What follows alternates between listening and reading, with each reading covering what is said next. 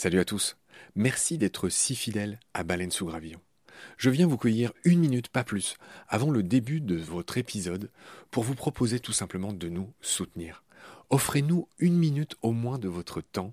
Vous savez qu'on est gratuit, sans pub et disponible pour tous sur toutes les applis d'écoute. Clairement, on a besoin de votre aide pour continuer à vivre. Et il y a plusieurs moyens simples de nous aider. 1 vous pouvez nous faire un don unique ou récurrent, quelques balles par mois, quelques euros par mois, euh, sur les liens indiqués dans le descriptif de cet épisode sur Eloasso ou sur Tipeee notamment, il y en a d'autres. 2.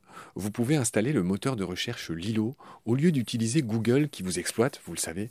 Et le résultat, c'est que euh, chaque recherche génère ce qu'on appelle des gouttes et pour nous, c'est des petits sous. Voilà. Pour vous, en plus, c'est gratuit. Donc, c'est pas difficile.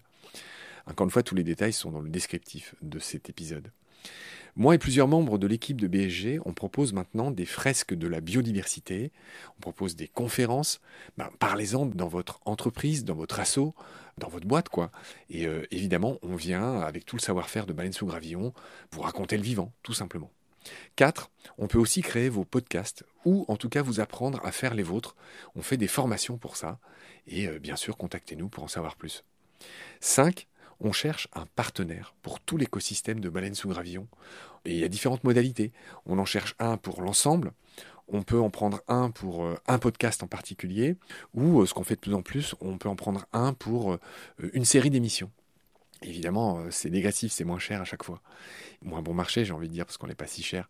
Donc euh, voilà, vous pouvez devenir coproducteur de ce qu'on fait. En tout cas, ben, voilà, prenez conscience que ce qu'on fait est certes gratuit, mais on a besoin de vous pour continuer à exister. Moi, ça fait trois ans que je fais ça sur mes fonds, et là, ben, évidemment, je suis obligé de, faire autre chose hein, pour euh, vivre, sachant que France Culture ne suffit pas à me faire vivre. Voilà.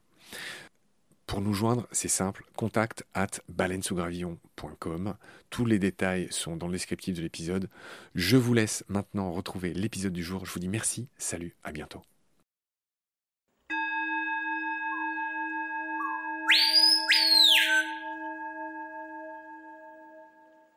Salut Pierre. Salut Marc.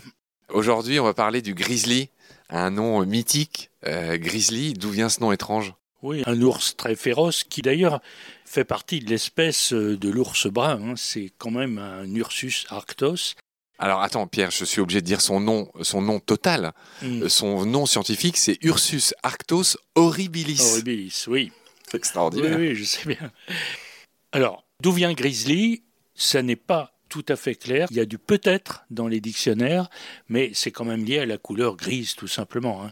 Et le gris, gris, c'est un nom d'origine germanique. En germain, c'est aussi le poil gris, donc c'est assez logique. Maintenant, il y a quelque chose, mais qui semble être euh, tout à fait fortuit, c'est qu'en anglais, on a l'adjectif grizzly, mais avec grizzly. un S, grizzly, G-R-I-S-L-Y, qui signifie justement horrible, effroyable, voilà, et qui a aussi une origine germanique, mais qui viendrait d'un verbe Grisan qui veut dire terrifié, euh, voilà.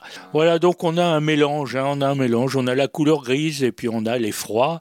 En tout cas, comme tu l'as fait remarquer très justement, euh, le nom scientifique complet, hein, Ursus arctos horribilis, euh, traduit bien une réalité menaçante. Alors effectivement, le grizzly fait peur, quoi qu'on en pense, quoi qu'on en dise.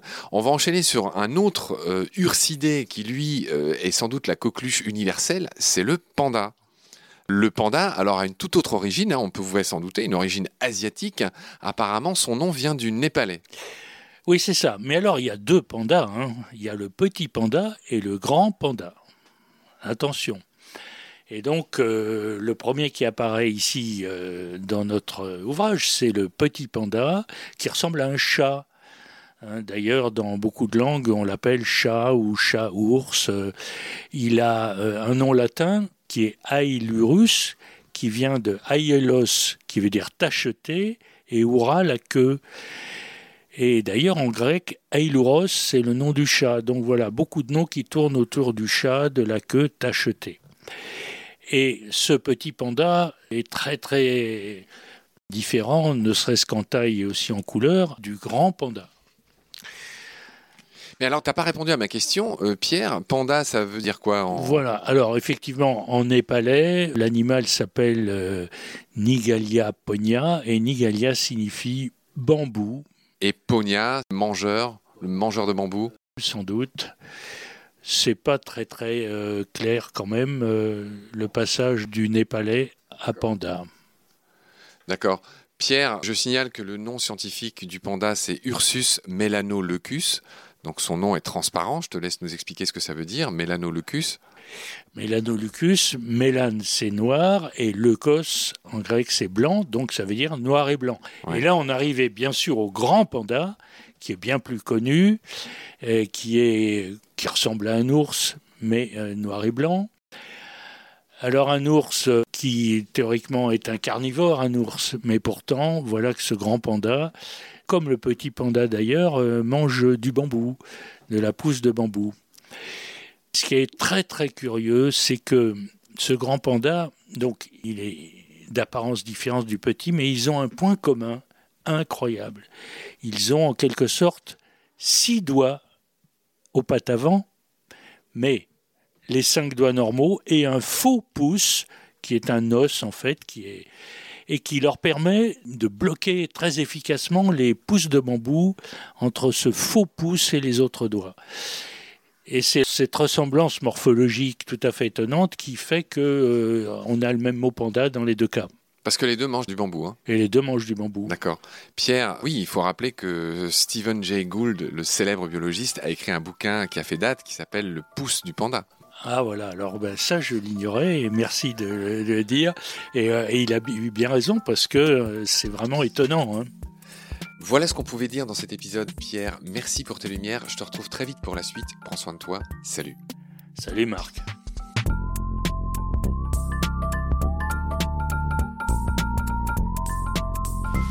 I've seen things you people wouldn't believe.